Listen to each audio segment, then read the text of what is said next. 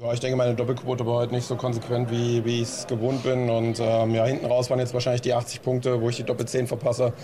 Ähm, der Dart auf Top sollte natürlich nicht in Tops rein, der sollte ein schöner Marker werden. Es war ein bisschen zerfahren, das Spiel. Ich meine, ich glaube, äh, die Nervosität auf der Bühne war ein bisschen zu spüren, bei Luke auch. Und ähm, da haben dann am Ende Millimeter entschieden, leider gegen mich heute.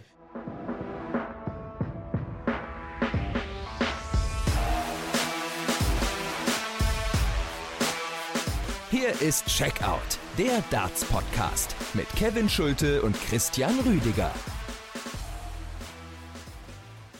Das war ein leider enttäuschter Florian Hempel im Sport 1 Interview nach seinem Zweitrundenspiel bei der Darts WM 2023. Es war ein bitterer Abend aus deutscher Sicht, der achte Turnierabend, weil Flo Hempel drauf und dran war, erneut die Nummer 5 der Welt zu besiegen. Am Ende hat es nicht gereicht gegen Luke Humphreys, ganz knapp nicht gereicht. Das ist natürlich eines unserer Themen heute bei Checkout, der Darts Podcast powered bei Sport 1.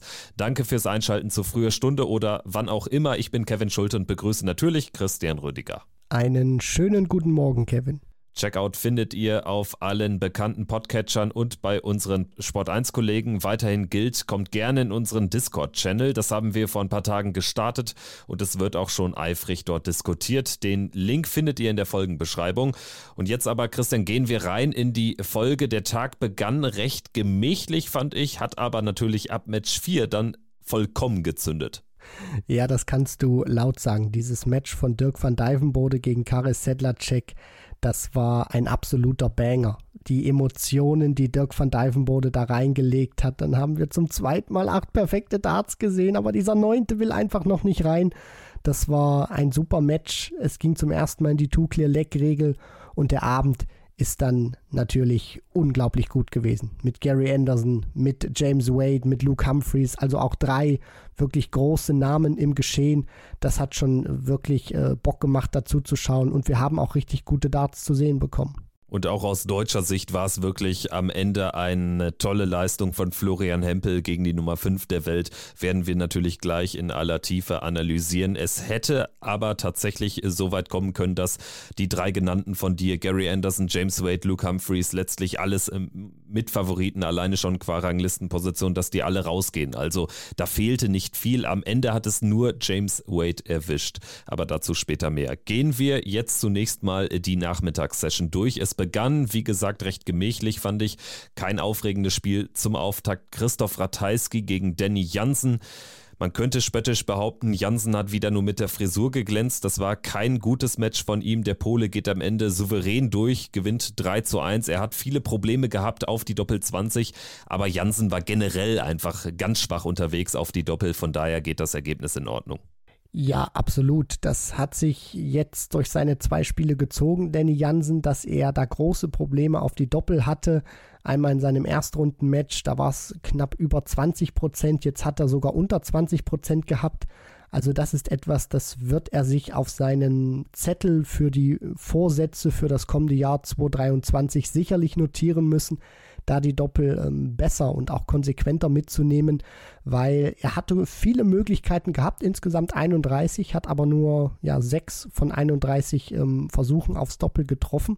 Und dann äh, schneidest du dir natürlich äh, selber ins eigene Knie rein und nimmst dir da auch mehr Möglichkeiten hier, mehr Stress zu machen gegen Christoph Ratajski, der davon profitiert hat, dass äh, Danny Jansen diese Fehler, viele Fehler auf Doppel gemacht hat. Auf der anderen Seite hat äh, sich das auch dann etwas, ich will nicht sagen entspannter spielen lassen für Ratajski, aber vielleicht etwas, ähm, ja, ähm, für sein Mindset her ein bisschen ruhiger, weil er eben wusste, Jansen ist nicht äh, so stabil auf die Doppel, ich krieg vielleicht nochmal die zweite Möglichkeit und dann reicht auch ein Average von 88 Punkten, eine Doppelquote von 29 Prozent um da ja recht ähm, in, nicht, nicht entspannt, aber schon ähm, vom Ergebnis her souverän durchzukommen. Interessant ja auch, dass beide exakt gleich viele Versuche hatten. Also die 31 von Jansen hast du angesprochen, sechs erfolgreiche Versuche bei Ratajski waren es neun aus 31 und genau das macht dann am Ende den Unterschied.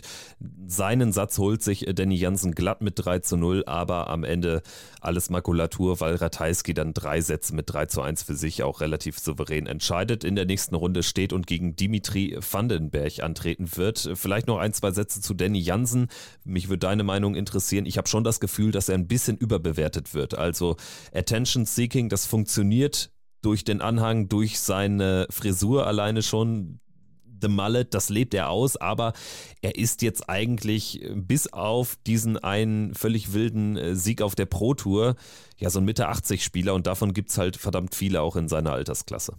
Ja, man muss jetzt sehen, wie sich das bei ihm entwickelt. Der Kerl ist 20 äh, Jahre alt, habe auch im Laufe des gestrigen Tages dann noch ein bisschen was über ihn gelesen. Der spielt noch gar nicht so lange Darts, hat auch eine bewegende Geschichte jetzt schon hinter sich. Der wollte mal Fußballprofi werden und wurde da wohl auch von, von Scouts von äh, Twente Entrede äh, da beobachtet als Zehnjähriger. Und dann hat er sich wohl irgendwie, ich glaube, bei, bei einem Traktor oder irgendeiner anderen Landmaschine ganz heftig das Bein damals zertrümmert und musste da innerhalb von zehn Jahren zwölf OP OPs über sich ergehen lassen, sondern war es natürlich Ade mit der vielleicht potenziellen Fußballkarriere. Und dann hat er die Darts in die Hand genommen und konnte sich relativ schnell ähm, nach oben spielen, beziehungsweise dann zur, zur PDC spielen. Das heißt, nicht mal äh, zehn Jahre hat er gebraucht, sondern dann im Prinzip nur sechs. Das heißt, der Aufstieg von ihm ist schon wirklich gut. Er besticht, gar keine Frage, durch seine schöne Frisur, die natürlich auch sehr vintage ist, die sehr viele Flashbacks versprüht und wo die Leute natürlich auch draufschauen, weil das was Ungewöhnliches ist, was man jetzt in dieser Zeit nicht so ganz kennt. Ich möchte ein bisschen noch seine Entwicklung abwarten. Natürlich überstrahlt die Frisur auch ein bisschen mehr, vielleicht als er das auch gerne hätte, dass er sich sagt, Mensch Leute, wenn ihr mich vielleicht zum Interview einladet oder wenn ihr über mich sprecht, dann bitte nicht nur über meine Frisur, denn ich kann mehr als nur ja, hübsche Haare haben. Ich kann auch gute Darts spielen. Hat er jetzt bei der WM nicht immer gezeigt. Nur ich hoffe, dass er ähm, ja auch irgendwann so ein bisschen dieses Stigma los wird und die Leute mehr über sein Spiel als über seine Frisur sprechen. Es geht mir auch gar nicht darum, ihn in irgendeiner Art und Weise abzuschreiben. Wer bin ich nach einem Jahr? Ne? Er gewinnt ein Turnier auf der Proto, qualifiziert sich dadurch für die WM und übersteht auch hier eine erste Runde gegen Paulo Nibrida. Von daher alles gut. Ne? Erstes Jahr wirklich positiv zu bewerten. Ich wollte nur mal Stand jetzt sagen, dass ich ihn dafür etwas ähm, überbewertet halte. Also es bezieht sich aber einfach nur jetzt auch auf die letzten Eindrücke. Machen wir weiter mit dem zweiten Spiel des Nachmittags. Es war eine noch klarere Geschichte zugunsten von Ryan Searle. Heavy Metal besiegt Adam Gavlas mit 3 zu 0. Am Ende gab es nochmal so diesen einen speziellen Moment von Gavlas, als er die 150 rausnimmt, während Searle schon die ersten Matchstarts vergeben hatte. Aber im Decider machte Searle dann klar glatter 3 zu 0 Erfolg für ihn und äh, das ist dann auch so ein bisschen der erwartete erwartete Spielverlauf gewesen. Ja, man konnte sich das schon so ein wenig auf dem Reißbrett vorstellen, wie das ähm, am Ende sich im Match ausschlägt. Ryan Searle ist seiner Favoritenrolle gerecht geworden. Auch wenn er zwei Sätze im Decider gewinnt, fand ich, war das äh, schon eine souveräne Vorstellung von Heavy Metal. Man darf auch nicht vergessen, der hat jetzt nicht in diesem Jahr so mega abgerissen, wie man das äh, sich vielleicht vorgestellt hätte, jetzt auch unter anderem auf der Pro Tour.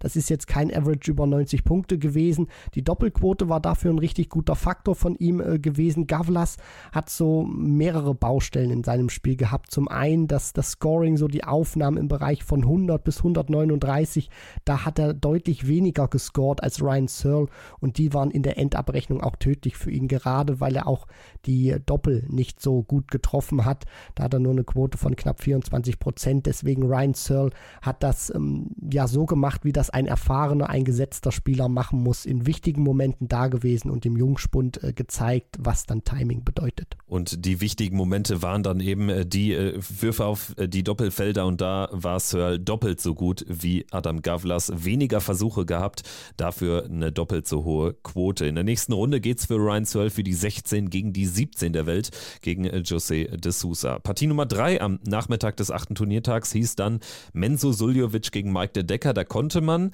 da musste man vielleicht äh, tatsächlich äh, eine Überraschung schon erwarten, nach dem, was wir von Menzo zuletzt gesehen hatten bei den PC Finals. Zur Wahrheit gehört aber auch, er hat natürlich die große Erfahrung und die hat ihn auch mit dazu gebracht, hier diese Partie 3 zu 0 ge zu gewinnen. Also es war sicherlich kein denkwürdiges Spiel vom Niveau her wie so die ersten beiden des Nachmittags, aber dennoch dann durchaus ein bemerkenswertes Ergebnis. Also Suljovic schlägt den formstarken De Decker mit 3-0, spielt da seine ganze Erfahrung aus. Ja, definitiv. Das war keine Hochglanz-Performance von Menzo Suljovic.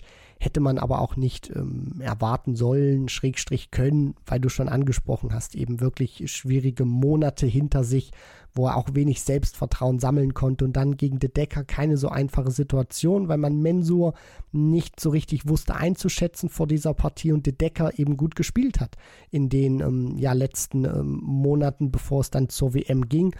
Aber Menso hat das äh, gut gemacht. Ich finde, das Scoring war wirklich richtig okay gewesen. Auch so in diesem Bereich dann Übergang ein großes Triple, zwei große Triple und dann natürlich die 140er. Da war er in beiden Bereichen, sowohl den Bereich 100, 139 als auch dann die 140er, der Decker deutlich überlegen, wirft auch eine 180 mehr als der Belgier und deswegen ist diese Quote von 30 Prozent auf die Doppel ist jetzt kein so guter Wert, zeigt aber auch, dass Mensur, finde ich, ganz ordentlich gescored hat und hat sich diesen Sieg dann auch mit 3 zu 0 verdient. Der Decker, ja, das ist so ein, so ein kleines Stigma, was ich ihm so ein bisschen anhaften möchte, was ich so ein bisschen kritisiere. Er ist ein guter Spieler, hat einen guten Wurf, nur ich finde, dass wenn es bei ihm nicht so läuft und er sich dann auch aus dem Rückstand wieder zurückkämpfen muss und er merkt, er kann spielerisch nicht so große Akzente setzen, wie das jetzt gegen Mensur der Fall war, dann steckt er für mich zu früh und auch zu häufig den Kopf in den Sand und lässt es dann auch ein bisschen laufen, ohne den ganz großen Kampfgeist zu zeigen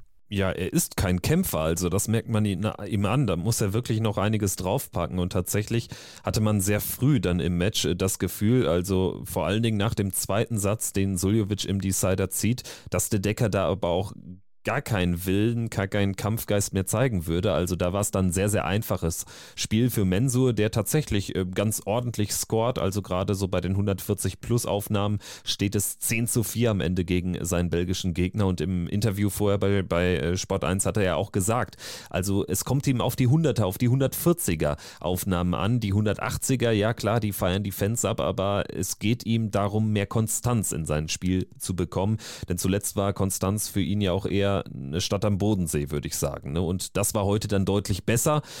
Heißt aber nicht, dass er gegen Michael van Gerven sich viel ausrechnen darf, finde ich. Ja, da muss jetzt schon eine ähm, Leistungssteigerung kommen von Menzo Suljovic, um das jetzt mal etwas milde auszudrücken. Das, was Van Gerven gespielt hat, was er jetzt auch von sich erwartet, wo er im Interview gesagt hat, ja, diese 125, die ich da in einem Set gespielt habe, also das möchte ich auch schon häufiger machen. Oder wenn ich das jetzt alles zusammenbekomme, dann erwarte ich auch von mir, dass ich annähernd so jedes Set spielen kann.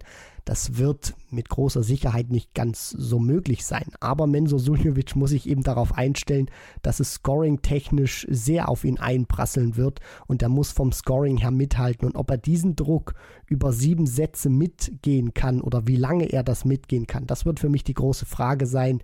Nichtsdestotrotz ist Mensur hier Außenseiter und muss einfach gucken, dass er von Van Gerven nicht komplett unter die Räder kommt und sagen kann, ja, ich habe mich teuer verkauft, ich habe eine gute WM gespielt und kann jetzt im kommenden Jahr 2023 wieder mehr angreifen. Das war also so ein bisschen der Aufgalopp für ein Wahnsinnsmatch zum Ende der Afternoon Session zwischen Dirk van Dijvenbode und Karel Sedlacek. Karel Sedlacek hat um die Tourkarte gespielt. Er hätte mit einem Sieg in die Top 64 der Welt springen können, sehr zum Leidwesen von Jeff Smith. Es ist ihm am Ende nicht gelungen. Der Tscheche verliert 2 zu 3. Er muss sich aber wirklich nicht viel vorwerfen lassen. Es war von beiden wirklich ein tolles Match, ein dramatisches Match. Das erste, was nicht nur über fünf Sätze ging, sondern eben auch über die Tour über die Tour Clear Leg Regel. Am Ende gewinnt Dirk van Dijvenbode. Es hätte aber auch genauso gut andersrum ausgehen können. Ich hatte das Gefühl, am Ende konnte Dirk noch irgendwo drei, vier Prozent extra finden, ohne dann auch zu überdrehen, was so ein bisschen auch immer die Gefahr in seinem Spiel ist. Er hat am Ende aber ein ganz gutes Level gefunden.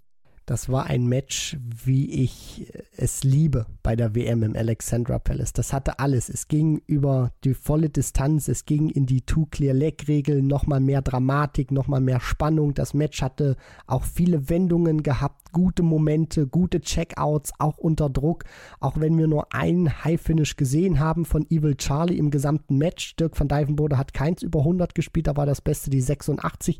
Trotzdem verdeutlicht das einfach, dass du auch dann unter Druck solche Zwei-Dart-Kombos, die sich dann vielleicht auch in eine Drei-Dart-Kombo verwandeln, wenn du den ersten nicht ins Triple setzt, dass sie die dann auch rausnehmen können, zeugt wirklich von großer Nervenstärke. Das Scoring war exzellent gewesen, teilweise sogar richtig stark von beiden. Von Divenbode wirft zwölfmal die 180, ein toller Wert.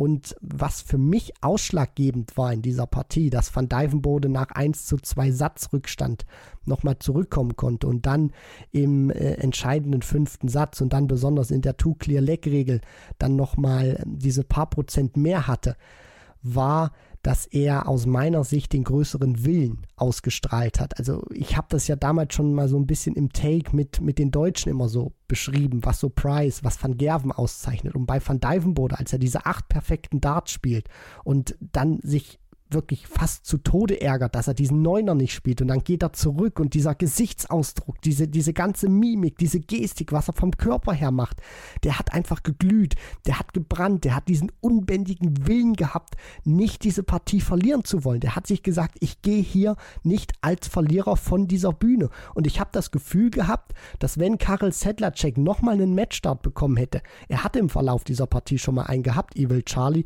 aber wenn er nochmal einen bekommen hätte, so war mein Eindruck, dann hätte sich Dirk van Dijvenbode gefühlt in die Flugbahn des Darts geworfen, damit der nicht an Bord ankommt und im entscheidenden Doppel steckt. So war mein Eindruck, dass der einfach partout nicht aus diesem Turnier gehen wollte.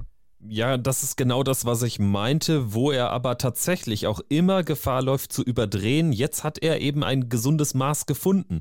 Also ihm hat es geholfen, tatsächlich nochmal so die zweite, dritte Zündstufe zu, zu organisieren, irgendwo zu finden. Und das hat dann das Match auf seine Seite gezogen. Also diese nötige Aggressivität hat seinem Spiel gut getan. Wir haben aber auch schon andere Situationen erlebt. Dann ist Dirk van Dijvenbode auch ein Spieler, der dann auch mal in so einen richtig schlechten Lauf reinrutschen kann.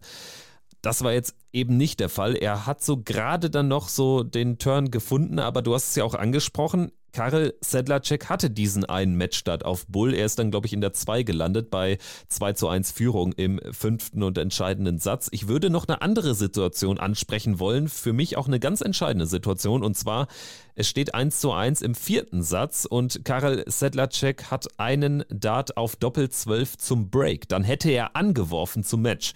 Also das war eine ähnlich wichtige Situation, die er da knapp liegen lässt. Und Dirk van Dijvenbode bekommt dann so überhaupt noch die, die ähm, Chance, dann tatsächlich äh, diesen fünften Satz zu spielen. Also Sedlacek war, wenn man so will, nur ein Dart entfernt äh, zum Match anzuwerfen, zu einem 3 zu 1 Sieg. Und wenn man sich das nochmal vor Augen führt, das, was du ansprichst, dieses Leck, was Van Dijvenbode gewinnen konnte, er gewinnt bei eigenem Anwurf sein Leck spielt das aber in 20 Darts. Und das bedeutet natürlich auch, dass Sedlacek als Nachwerfer die Kiste in 18 Darts nicht ausbekommen hat und da wird er sich ärgern. Genau das also. Karel Sedlacek war dann in diesen Momenten, wo es wirklich um den Sieg ging, wo er ganz nah dran war, hat er nicht mehr performt, so wie er es über weite Strecken der ersten drei Sätze hat tun können. Und das hat dann am Ende den Unterschied ausgemacht. Er steht bei 40 Prozent auf die Doppel, hatte aber auch nur 25 Chancen sich erspielen können. Dagegen 42 Darts äh, von Dirk van Dijvenbode, davon jeder dritte drin. Und am Ende zeigt die 180er Statistik auch ganz gut, dass äh, Dirk dann eben gerade in der Schlussphase immer häufiger viel Druck machen konnte auf Karel Sedlacek. 12 zu 3 bei den 180ern, also wirklich am Ende dann irgendwie hier durchgekommen. Ein toller Auftritt von beiden aber. Machen wir weiter mit der Abendsession und da ging es ja ähnlich dramatisch weiter. Also für mich das Spiel zwischen Gary Anderson und Madas Rasma, obwohl es nur über vier Sätze ging, ebenso sensationell gut, so sensationell spannend. Am Ende ist wirklich das einzige Problem dieser Partie aus neutraler Sicht gewesen, dass wir nur vier Sätze gesehen haben. Aber die Herren haben das gut ausgereizt, denn jeder dieser vier Sätze ging über die maximale Distanz. Also in der Hinsicht haben sie sich äh, nicht lumpen lassen. Ja, in der Tat. Also tatsächlich haben sie alles mitgenommen, was geht. 20 Lecks gespielt. Am Ende hat Gary Anderson sage und schreibe zwei mehr gewonnen. Also 11 zu 9 die Leckbilanz. Nach Sätzen klingt das dann immer so deutlich, so souverän 3 zu 1 Es war ja auch mein Tipp, ne? Aber das Spiel schreibt eine ganz andere Geschichte. Wir können ja uns einfach mal die Decider angucken. Decider von Satz 1, den checkt Anderson in 13 Darts ohne Probleme. Decider von Satz 2, Rasma braucht zwar 17 Darts, hatte aber auch da keinen Druck. Das war ein schlechtes Entscheidungsleck von Anderson. Decider 3 war dann das absolute Doppeldrama. Anderson checkt am Ende mit dem vierten Setdart, musste aber fünf Setdarts von Madas Rasma überstehen und ganz ehrlich, also das war dann schon so eine Vorentscheidung im Spiel, ne? Weil hätte Rasma diesen Satz gewonnen, dann hätte er sich ja die Niederlage im vierten Decider erlauben können und es wäre 50-50 gewesen. Von daher für mich die matchentscheidende Situation wahrscheinlich im Nachhinein. Ich muss ganz ehrlich sagen, ich war überrascht, dass dieser vierte Satz noch über die Distanz von fünf Lecks ging, weil ich mir gedacht habe, nachdem Rasma diesen dritten Satz, den er aus seiner Sicht unbedingt gewinnen muss, mit all den Chancen, mit all den Möglichkeiten, die er auf Doppel hat und die er nicht nutzen kann, wenn er den nicht gewinnt, dann wird er daran zerbrechen und Anderson kann das locker im vierten Satz nach Hause grooven. Locker in Anführungszeichen, weil man hat auch die Reaktion gesehen. Anderson hat das sehr sarkastisch genommen. Die Reaktion habe ich auch noch nicht so häufig von ihm gesehen, dass er sich dann mal so zum Publikum umdreht, ein bisschen die Arme so sarkastisch nach oben ähm, in die Höhe streckt, dann auch ein Lächeln aufsetzt und Rasma das komplette Kontrastprogramm, der dann sich äh, ja mit gesenktem Kopf und dann auch die, die Arme in den Nacken und an den Hinterkopf, also da hat man schon gemerkt, das hat richtig richtig wehgetan. Das hat richtig im Letten gearbeitet. Und da dachte ich mir, okay, das ist jetzt so ein typischer Moment, daran wird er jetzt zerbrechen. Der wird im vierten Satz nicht mehr scoring-technisch auf die Beine kommen, beziehungsweise das eng gestalten können. Aber Pustekuchen, er hat das nochmal wirklich in einen Entscheidungsleck dann auch bringen können.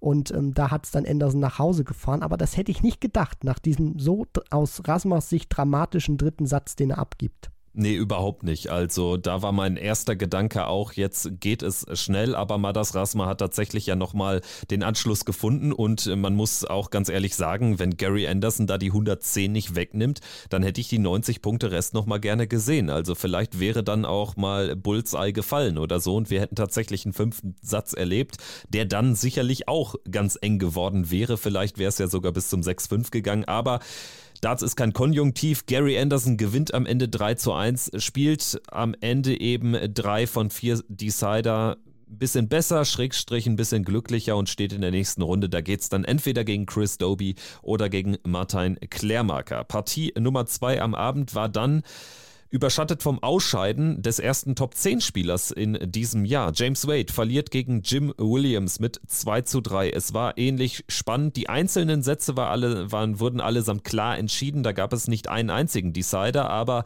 eben über fünf Sätze diese Partie und Wade hatte die erwarteten Probleme, die dann sogar zum Ausgeführt haben. Ja, James Wade hat so diesen Motor nicht mal wirklich zum Starten bekommen, dass er jetzt auch mal zwei, drei Sätze hintereinander mal richtig gute Darts spielen kann über so eine Distanz von äh, Best of Five, beziehungsweise wenn so ein Match über fünf Sätze tatsächlich geht. Da waren mehr Sätze dabei, auch so vom Average, von der Leistung her, wo ich dachte, okay, ist jetzt nicht das A-Plus-Spiel von Wade, ist jetzt auch irgendwie nicht so das, das, äh, das, das B-Spiel. Und Jim Williams war einer, der das konstant gezockt hat, der dann auch, ich glaube, in zwei, drei Sätzen Ausschübe nach oben hatte, wo er dann knapp an der 100 gekratzt hat und gerade dann auch im letzten Satz, also diese große Stärke von James Wade normalerweise, das Timing, das hat Jim Williams im Decider, also im fünften und entscheidenden Satz auf seiner Seite gehabt. Da hat er dann wirklich gut gespielt, da hat er dann auch nochmal wichtige Momente rausgenommen und sich diesen Sieg aus meiner Sicht dann auch verdient gesichert. Also man kann jetzt hier nicht davon irgendwie äh, sprechen, dass äh, James Wade jetzt ähm, ja astronomisch schlecht gespielt hat und Jim Williams einfach nur die Gunst der Stunde genutzt hat. Nein, ich fand, das war ein richtig guter Auftritt von The Quiff gewesen, der sich dann auch verdient diesen Sieg holen konnte gegen James Wade. Also wenn ich ehrlich bin, kann man natürlich behaupten, James Wade wurde von den eigenen Waffen geschlagen. James Wade wurde gewissermaßen von einem Spieler, der gespielt hat wie James Wade geschlagen. Also am Ende die Statistiken auch sehr, sehr ähnlich. Insgesamt haben beide 50 Prozent ihrer Chancen auf die Doppelfelder nutzen können. Jim Williams hat dann aber eben die entscheidenderen Momente für sich genutzt. Die Partie wurde wie ich fand, eher mit den Setup-Shots entschieden als mit den Doppeln, ne? weil da waren sie auf einem Niveau.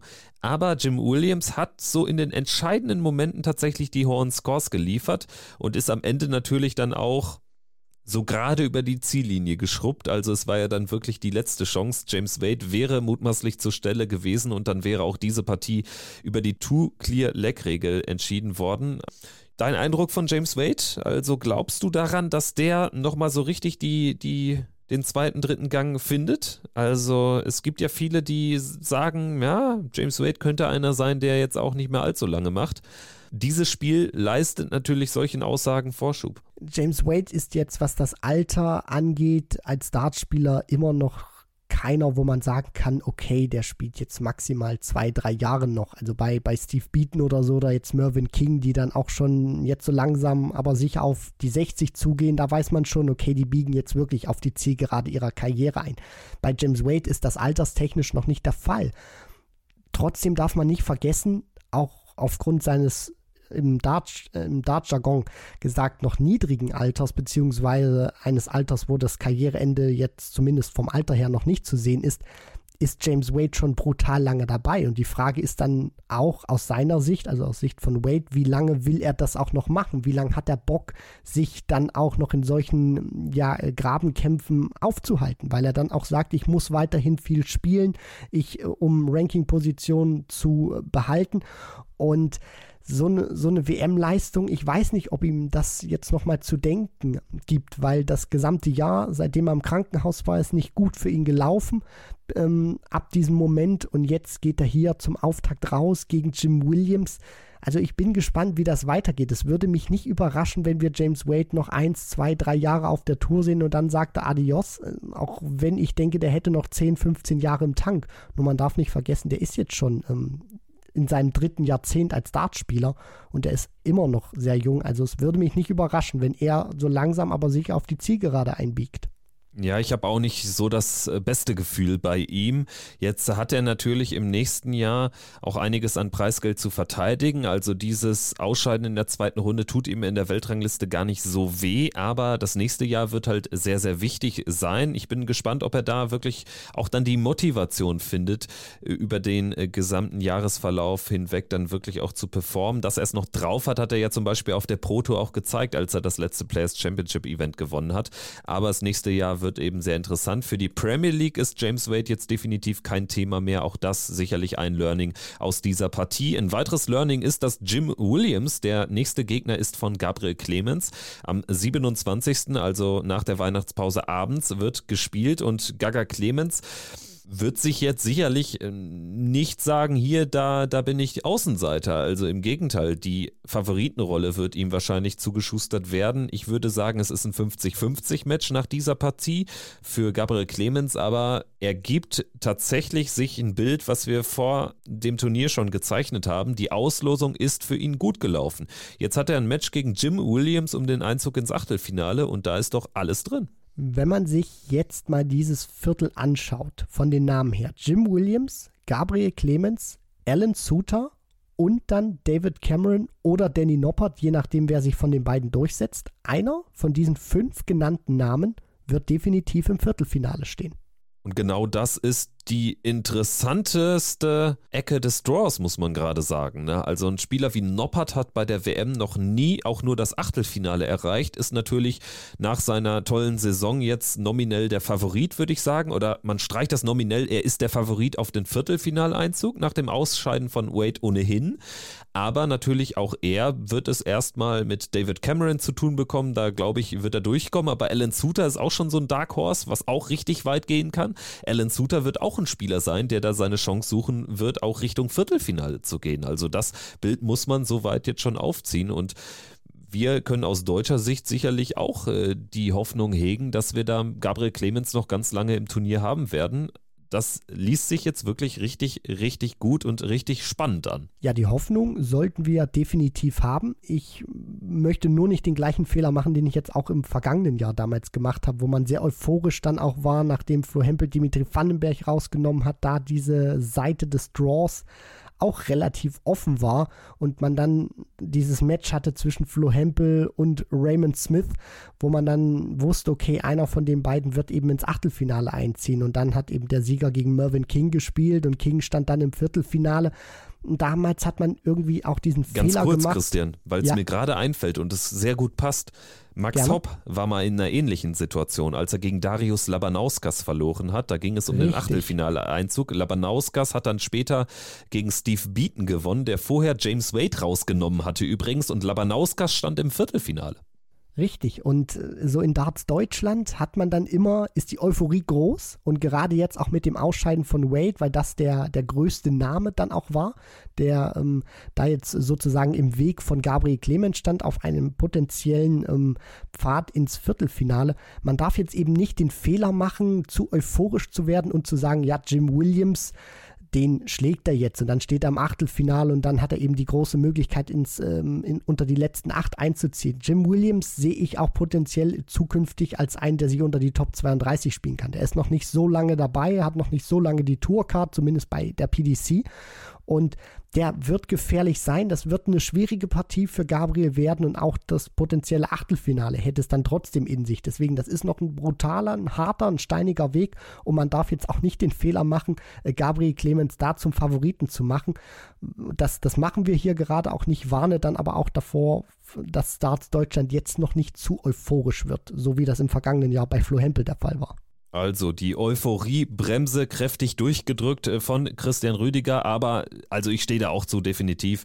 Das ist schon sinnvoll, da natürlich das Ganze so einzuordnen. Ich wollte nur halt das nochmal aufmachen, dass eben die Auslosung überhaupt die Chance bietet, weil Vollkommen Martin, richtig. Martin Schindler spielt das beste Jahr von den Deutschen. Da reden wir aber ganz anders drüber, weil er eben gegen den unfassbar formstarken Michael Smith jetzt äh, dann schon in der dritten Runde ran müsste und vorher jetzt noch Martin Lukman auf der Platte hat. Also da ist natürlich die Auslosung deutlich schwieriger als für Gabriel Clemens. Wir sprechen dann jetzt über den dritten Deutschen im Bunde, der leider ausgeschieden ist in der zweiten Runde. Florian Hempel, die Nummer 60 der Welt, verliert gegen die Nummer 5 der Welt, gegen Luke Humphreys. Das ist an sich äh, erwartbar gewesen, aber dann der Matchverlauf, der lässt dann doch so ein bisschen die ein oder andere Träne vielleicht verdrücken. Also da war tatsächlich eine ähnliche Sensation wie im Vorjahr gegen Dimi van den Berg drin für Flo Hempel. Ja, das ist hinten raus, wenn man sich das anschaut, das gesamte Match ärgerlich, dass Flo Hempel dann da rausgeht. Es war nicht das beste Spiel, sowohl von Flo als auch von Luke Humphreys. Die haben beide über fünf Sätze gesprochen, nicht das gespielt, was sie sich erhofft hatten. Der Sieg für Humphreys geht in Ordnung, gewinnt in der Endabrechnung auch fünf Lecks mehr. Nur was aufgefallen ist, Humphreys hat eben unglaublich viele Doppel liegen lassen. Gerade dann auch und auch Fehler gemacht. Gerade in der Anfangsphase, auch im ersten Satz, wo es dann in den Decider ging und Humphreys sich bei 84 Punkten nicht mal ein Dart aufs Doppel herausspielen konnte. Und dann ist eben Flo Hempel, der davor schon äh, zwei Darts ausgelassen hat auf die, die Doppel 8, ist dann eben da, nimmt sich den ersten Satz, was extrem wichtig war für ihn. Genau das, was wir in der Vorschau besprochen hatten. Das war sein Satz, wo er die ungeraden Lecks angefangen hat. Das heißt, er wusste, selbst wenn Humphreys dann besser reinfindet ins Match, was er getan hat in Satz 2, wo er, was wo er deutlich über 100 spielt in, in diesem Satz, dann ist überhaupt nichts passiert. Es steht 1 zu 1, beide haben ihre Sätze durchgebracht. Es ist alles in Ordnung. Das heißt, der, der Puls kann da auch ein bisschen runtergehen. Und mit fortlaufender Matchdauer hat Humphreys einfach diese Doppel nicht so wirklich konstant in den Griff bekommen. Und das hat Flo Hempel natürlich auch immer wieder die Tür geöffnet. Der ist dann auch im dritten Satz wieder durchgegangen. Und dann in diesem fünften Satz, finde ich, hat sich gezeigt, warum Humphreys mittlerweile einer aus den Top 10 ist. Der hat das was er in den ersten vier Sätzen gespielt hat, auch abgeschüttelt, war dann plötzlich auf die Doppel da und für Flo Hempel leider eben zum ungünstigen Zeitpunkt und dann holt er sich den Sieg, der geht in Ordnung, aber aus deutscher Sicht ähm, wäre da mehr drin gewesen und nach dem dritten Satz, wo Hempel dann 2-1 geführt hat, dachte ich, da könnte sich was anbahnen. Ist leider nicht eingetroffen. Hempel insgesamt mit einem ähnlichen Standard wie sechs Tage zuvor in der Erstrundenpartie gegen King Brown. Am Ende 86 im Average. Das hört sich jetzt gar nicht so gut an. Er wird damit auch nicht zufrieden sein, aber er hat eben dann schon so ein paar Momente für sich kreieren können. Natürlich auch bedingt dadurch, dass Luke Humphreys gerade am Anfang wirklich richtig schlecht anfängt und die Doppel bis zum Ende nicht wirklich in den Griff bekommt. Und Flo hat es häufig ausnutzen können, aber eben nicht immer. Und Vorentscheidend war dann eben das dritte Leck im Entscheidungssatz. Die verpasste Doppel 10 war es, meine ich, war am Ende zu teuer für Florian Hempel, der also knapp mit 2 zu 3 verliert und natürlich dann auch ein bisschen Enttäuschung mit reinschwingen lässt in sein Fazit am Sport 1 Mikro bei Jana Wosnitzer. Ich war ein bisschen überrascht, 2-0 vorn zu liegen. Dann haben wir beide irgendwie aber auch so gar keinen Triple mehr getroffen. Dann stand 2-2, nehmen, nehmen den ersten Satz mit und ähm, ja, da stand es irgendwie 2-1 für mich. Ich habe auch gar nicht verstanden, warum es auf einmal 2-1 für mich stand, weil ich irgendwie die ganze Zeit das Gefühl hatte, er ist eigentlich der bessere Spieler. Es ist jetzt schwierig, auch so drei Minuten dem Spiel irgendwie ein Fazit zu ziehen, aber ähm, ja, ich denke, Luke hat auf jeden Fall verdient gewonnen. Dem kann ich mich nur anschließen. Luke Humphreys hat verdient gewonnen. Das zeigt alleine die Leck-Statistik 12 zu 7. Er hätte aber natürlich gut und gerne ein Opfer des Modus werden können. Also wenn Flo das 2 zu 1 macht im entscheidenden Satz, dann hat Luke Humphreys maximalen Druck und spielt dieses vierte Leck anders, als er es letztendlich gespielt hat. So ist es. Darts ist auch immer eine Entscheidung von dem, was du vor ein paar Sekunden produziert hast. Wenn du da den äh, richtigen äh, Wurf landen kannst und der genau da steckt, wo er hin soll, dann gehst du mit viel Selbstvertrauen, mit sehr viel Euphorie ins nächste Leck. Passiert aber genau das Gegenteil. Dann denkst du vielleicht noch ein bisschen darüber nach und bist nicht äh, gedanklich gesehen bei dem, was du eigentlich sein musst in der Gegenwart, sondern trauerst immer noch dem nach, was du gerade nicht geschafft hast. Und Flo Hempel hat das finde ich, sehr gesund und auch sehr reif eingeordnet. Das wird ihm in der Analyse, denke ich mal, helfen, ohne da jetzt die, die ganz große Bewertung dann machen zu wollen. Und es zeigt einfach, dass er trotzdem, auch wenn er nicht sein bestes Niveau gespielt hat, jetzt nie furchtbar unzufrieden gewirkt hat, sondern er hat gemerkt, okay, ich komme nicht so richtig rein, aber er hat gekämpft, er hat gebissen und hat das auch ein Stück weit ähm, akzeptiert, dass es vielleicht nicht besser wird oder nicht allzu, allzu besser wird an, an diesem Abend, aber trotzdem immer drin geblieben in der Partie, die Fehler genutzt, die sich äh, aufgeboten haben von Humphreys und dann knapp mit 2 zu 3 in den Sätzen verloren. Die WM war ein gutes Turnier für ihn. Er hat ein schwieriges Jahr gespielt, hat sich über die Super League dann in dieses Feld spielen können und wir hatten ja eine gute Stunde mit ihm vorher sprechen können im Rahmen unseres WM-Countdowns und wir hatten ja genau dieses Szenario aufgemacht oder ihn auch gefragt, ab wann ist es denn eine gute WM? Und ich denke, am Ende kann man sagen, es ist das eingetreten, was vielleicht nicht ganz unrealistisch war. Dass er gegen Keegan Brown knapp durchkommt, haben wir ihm zugetraut, dass er gegen Humphreys nochmal so ein Ding kreieren würde wie gegen Dimitri Vandenberg. Da waren wir schon skeptischer und am Ende war er wirklich nicht weit weg und auch deshalb, glaube ich, kann er ein positives Fazit ziehen mit ein bisschen Abstand, weil du natürlich nicht damit rechnen kannst, dass er wirklich jetzt die nächste große Überraschung schafft. Das ist ihm auch nicht gelungen, aber trotzdem wirklich ein gutes Turnier für Florian Hempel, der ja übrigens mit neuen Darts gespielt hat. Er war ja jetzt äh, in der Zwischenzeit in der Woche, die er Zeit hatte, auch bei Winmau, wo er ja mittlerweile seit frischem unter Vertrag ist und hat sich neue Darts abgeholt und mit denen direkt gespielt und dazu hat er auch ein bisschen was gesagt im Interview. Genau, also ich war am Dienstag bei äh, Winmau im Headquarter und hatte mit äh, Winmau äh, ja so ein bisschen experimentiert, beziehungsweise die Prototypen nochmal umgebaut, die ähneln jetzt meine alten Darts. Ähm, ich habe das Gefühl, dass ich damit ein bisschen mehr Kontrolle auf den Dart bekomme und das konnte ich zum Teil heute umsetzen. Das lag aber heute nicht am Dart. Christian, auch ein gewisses Risiko, tatsächlich in so ein wichtiges Spiel mit einem neuen Setup zu gehen. Ja, auf, auf jeden Fall zeugt aber auch von Selbstvertrauen, dass er sich das eben zutraut, in so einem wichtigen Match zu sagen, hey, ich nehme sozusagen diesen, diesen Prototypen beziehungsweise auch für mich einen neuen Dart, den ich jetzt so in der Form noch nicht gespielt habe. Ähm, kennt man jetzt auch nicht allzu oft aus der Vergangenheit. Ich weiß, Taylor hat das unter anderem mal gemacht, dass er dann einfach mal neue Ditch oder einfach mal Dinge auspackt. Peter Wright natürlich, klar. Nur da bewegen wir uns auch in einer vollkommen anderen ähm, ja, Leistungsebene, was äh, unter anderem auch die Titel angeht. Und auf der anderen Seite finde ich das immer wieder sehr interessant, Kevin. Also egal über wen wir sprechen oder über viele Spieler, die wir sprechen, sei es Van Gerven oder auch Dimitri Vandenberg, irgendwie, auch wenn sie den Ausrüster wechseln, kommen sie immer wieder zu ihren alten Darts zurück, dass sie die sich versuchen, so baugleich wie möglich nachbauen zu lassen. Ja, und ich bin gespannt, wie Florian Hempel jetzt tatsächlich auch als Winmau-Spieler sich präsentieren wird dann in 2023. Für ihn ja ein ganz wichtiges Jahr, weil er eben sehr, sehr viel Preisgeld zu verteidigen hat. Aber ich denke, er kann, wie gesagt, tatsächlich dann jetzt nach einem hoffentlich besinnlichen Weihnachtsfest dann auch positiv auf diese Woche in London zurückblicken.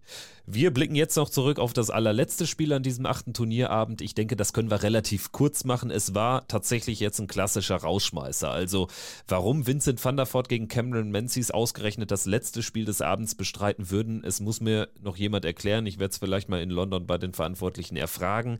Am Ende ist es den beiden egal, vor allen Dingen Vinny van der Voort ist es egal, denn der kommt mit 3 zu 0 durch. Er gewinnt Satz 1 mit einem 105er Average im Turbo-Modus. Das dürfte der schnellste Satz bislang gewesen sein in diesem Turnier. Danach ist es eine ausgeglichene Partie, aber Menzies streut wirklich arg auf die Doppelfelder und muss sich am Ende nicht beschweren, dass er hier nicht mal einen Satz holt. Er wurde mit fortlaufender Dauer ein bisschen besser. Cameron Menzies hat im ersten wirklich keine Chance gehabt aufgrund des Niveaus. Auch von Vincent van der Voort konnte da nicht dagegenhalten, keinen einzigen Dart aufs Doppel. Dann hat er im zweiten einen von sieben getroffen, also da auch mehrere Möglichkeiten gehabt, die nicht genutzt. Deswegen verliert er den Satz. Und den dritten, den kann er dann gewinnen. Da hat er Set Darts, nutzt er nicht. Und Vincent van der Voort sagt dann, okay, wenn du nicht möchtest, dann nehme ich mir das eben Pack zu, gewinnt mit 3 zu 0 verdienter Sieg. Cameron Menzies einfach über drei Sätze zu wenig gezeigt, um da mehr Schaden hätte anrichten zu können. Stark dann auch noch auf der Pressekonferenz nach dem Spiel hat Vincent van der Voort sich so ein bisschen darüber mokiert, dass äh, Cameron Menzies wohl offenbar permanent äh, gesprochen hat. Also vor dem Spiel, während der Pausen. Und äh, Vincent van der Voort hat dann wohl ähm, dem Schiedsrichter oder einem Offiziellen gesagt, ähm, dass er, dass er ähm, Cameron Menzies eine reinhauen äh, würde, wenn der nicht aufhöre. Also es war auch ein bisschen so dieses typische Vincent van der Voort da mit bei, ne? nicht immer alles ganz ernst gemeint. Die beiden sind ja auch wirklich sehr entspannt auseinandergegangen, aber das fand ich schon sehr, sehr lustig, gerade auch mit Blick auf die Aussagen von Vincent van der Voort über Fallon Sherrock und die WM-Teilnahme. Also Vinny ist wirklich kein Typ, der da irgendwie einem was vorgaukelt. Man hat es dann auch gesehen, als Menzies dann kuscheln wollte und Vincent da überhaupt keinen Bock drauf hatte. Also da haben sich auch schon zwei getroffen, das war schon auch ganz lustig.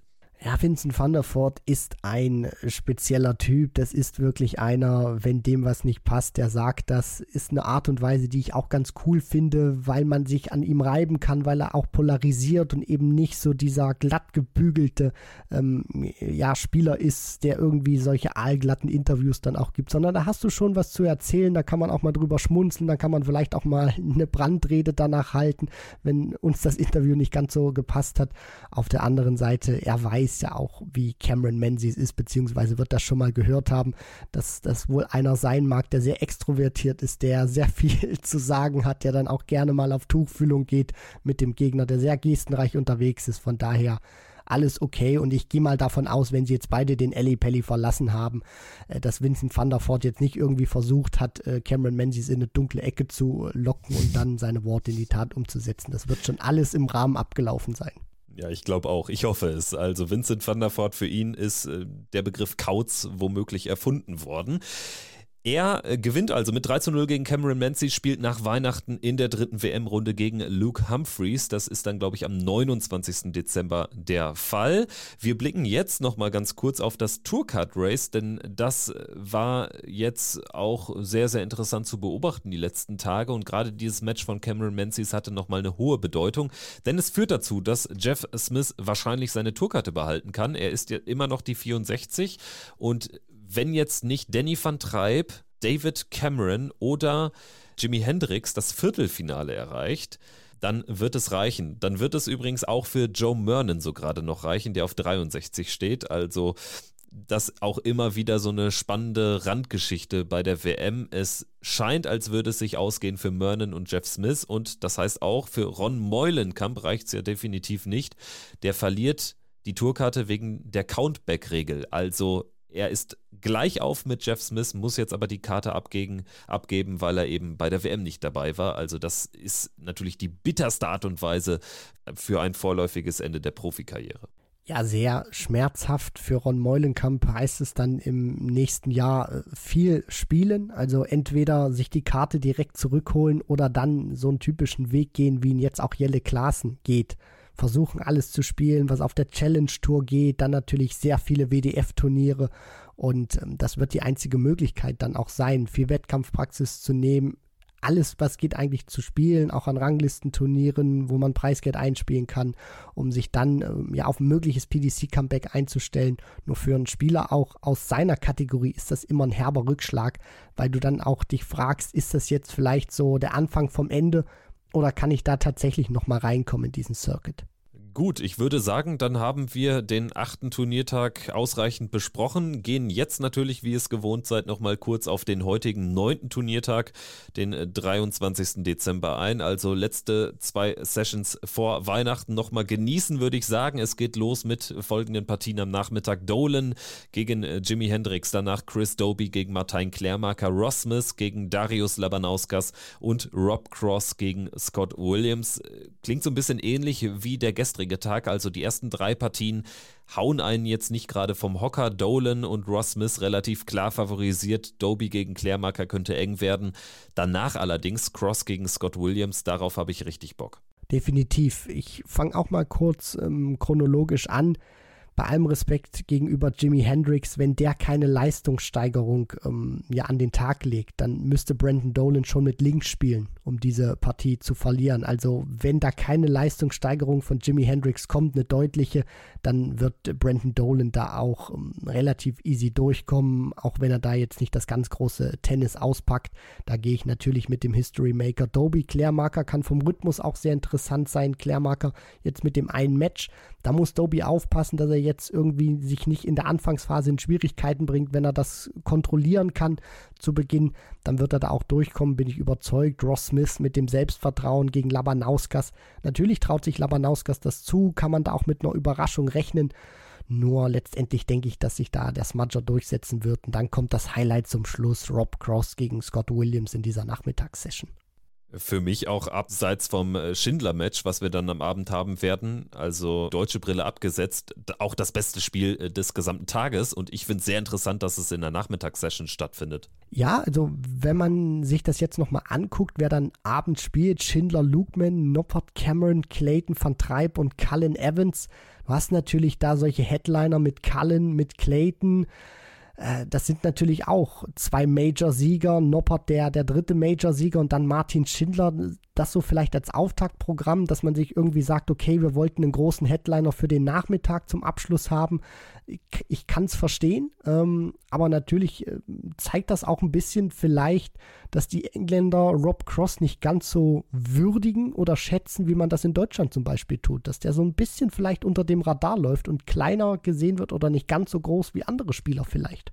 Ja, und genau deshalb kann ich die Ansetzung ehrlicherweise nicht so richtig verstehen, weil man hat ja auch schon nach der Auslosung sehen können, egal ob es gegen Scott Williams oder gegen Ryan Joyce gehen würde, Rob Cross gegen den Sieger dieser Partie würde das Potenzial haben, so ein richtiger Showstealer zu werden. Und klar, man kann jetzt sagen, man wertet dadurch deutlich die Nachmittagssession auf, allerdings hätte man sicherlich auch Joe Cullen gegen Ricky Evans da reinpacken können. Das bringt auch Entertainment und äh, gerade die Walk-Ons sind da natürlich auch nochmal richtig knallig. Also finde ich interessant die Entscheidung, aber gut, ist dann natürlich auch ein anderes Thema. Wir gehen jetzt äh, zum äh, nächsten spannenden Thema aus deutscher Sicht über. Martin Schindler, ich habe ihn gerade angesprochen, er wird spielen gegen Martin Lukman.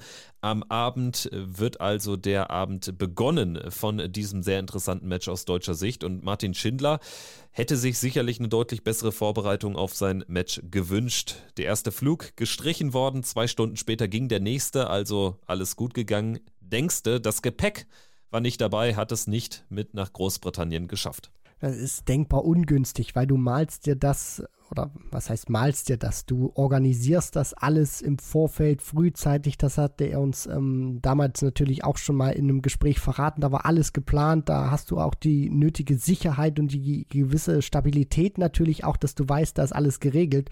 Und dann kommst du da an dem Tag an und äh, merkst plötzlich, okay, das äh, läuft nicht so wirklich rund. Hoffe, dass es Martin nicht jetzt in seiner Vorbereitung irgendwie ähm, ja, schädigt oder jetzt negativ beeinflusst, sondern äh, dass er einfach sein Ding macht, dass er da mental stabil bleibt und sich vielleicht auch denkt, okay, kann mal passieren. Ansonsten ähm, gehe ich da hoch und mache mein, mach mein Spiel. Ja, Martin hat nun wohl aus einem Dartshop ein Set seiner Pfeile bekommen und mal schauen, wie es sich dann am Ende ausgehen wird. Es äh, sei ihm natürlich zu wünschen, dass tatsächlich dann auch ähm, Darts-Trikot noch rechtzeitig jetzt den Weg finden. Sollte ja auch irgendwie machbar sein. Ich meine, es ist jetzt kein Gabelflug über Dubai gewesen. Ne? Also da ist sicherlich noch was möglich aus Sicht von Martin Schindler. Und was sicherlich aber sehr, sehr gut ist, müssen wir natürlich auch noch sprechen und natürlich gratulieren an dieser Stelle. Martin Schindler ist Vater einer Tochter geworden. Vor einer Woche, ich glaube 16. war der Tag, also genau eine Woche vor dem Spiel. Das ist natürlich jetzt auch ganz gut, dass er da jetzt auch gelöst in diese Partie gehen kann. Also, dass jetzt nicht irgendwie jeden Moment das Kind erwartet wird, das wäre natürlich dann eine schwierigere Ausgangslage mental gewesen. Also so ist es schon besser. Ja, das äh, definitiv. Natürlich ist das immer eine unglaublich schöne Nachricht, wenn du Vater wirst. Auf der anderen Seite äh, gibt es da bessere Zeitpunkte, wann du benachrichtigt werden kannst. Und wenn du da oben stehst auf, auf der Bühne oder du bist in, in der Vorbereitung, so irgendwie eine halbe Stunde vor Match und kriegst dann irgendwie das, das Zeichen vom, vom Anhang, jetzt, jetzt geht's los, dann denkst du dir natürlich, okay, jetzt gibt es wichtigere Sachen als Darts, beschäftig dich damit vielleicht und äh, kannst nicht 100% konzentriert auf der Bühne performen. Jetzt, ähm, ja, so, sozusagen hat sich das auch vom Spielplan her optimal gestaltet für Martin. Er wird 100% frei ähm, auf die Bühne gehen können und hoffentlich dadurch auch sein bestes Spiel abliefern können.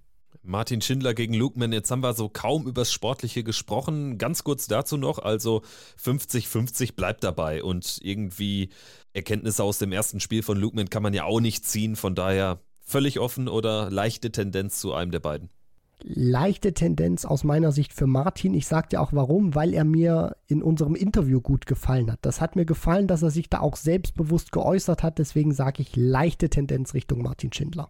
Und Spieler, die sich in unseren Interviews äußern, haben jetzt wirklich gut performt. Das gilt für Peter Wright, der souverän gewonnen hat. Das gilt auch für die gute WM von Florian Hempel. Also das vielleicht ein sehr gutes Omen. Sprechen wir über die anderen Partien noch kurz. Danny Noppert wird gegen David Cameron spielen. Johnny Clayton gegen Danny van Treib und Joe Cullen gegen Ricky Evans. Also Noppert Clayton klar favorisiert. Cullen gegen Evans hat so ein bisschen Potenzial, dann auch gut auszugehen für Evans, aber ich glaube, auch da entscheidet einzig und allein Joe Cullen, welche Richtung die Partie nehmen wird. Oder bist du da anderer Meinung? Nein, da gehe ich mit. Also ich fange da auch chronologisch an. Noppert gegen Cameron. Ich bleibe weiterhin bei meiner Meinung. Cameron ist ein gefährlicher Spieler, nur er erwischt oftmals nicht den optimalen Start. Und wenn er gegen Danny Noppert genau das macht, was er gegen Richie Etthaus gemacht hat, was er auch bei der WDF-WM ähm, wirklich gezeigt hat, wo er unter 80 sogar gespielt hat, er muss von Beginn an da sein. Er wird nicht nochmal so 0 zu 2 aufholen können wie gegen äh, Richie Etthaus.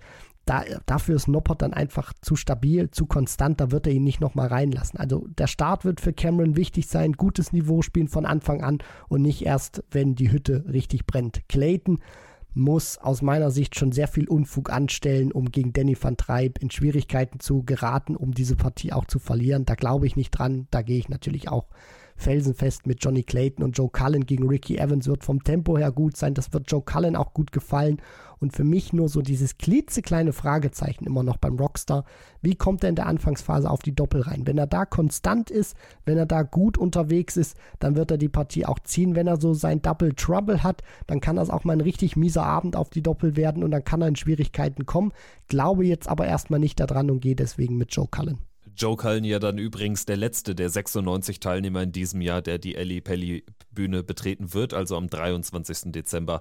Vermutlich dann äh, deutscher Zeit auf jeden Fall geht es in den Heiligen Abend dann äh, schon rein. Wir melden uns vor Heiligabend definitiv dann noch einmal, also in 24 Stunden gibt es die Analyse von WM-Tag Nummer 9. Dann geht es natürlich auch für uns erstmal in die Pause, dann fliege ich nach London rüber und ab dem 27. Dezember versuchen wir es dann remote aus äh, Großbritannien dann weiter so für euch zu veranstalten, diesen Podcast. Danke fürs Zuhören an dieser Stelle. Danke dir, Christian. Hat Spaß gemacht und ich freue mich schon auf morgen. Macht's gut. Ciao. Ciao.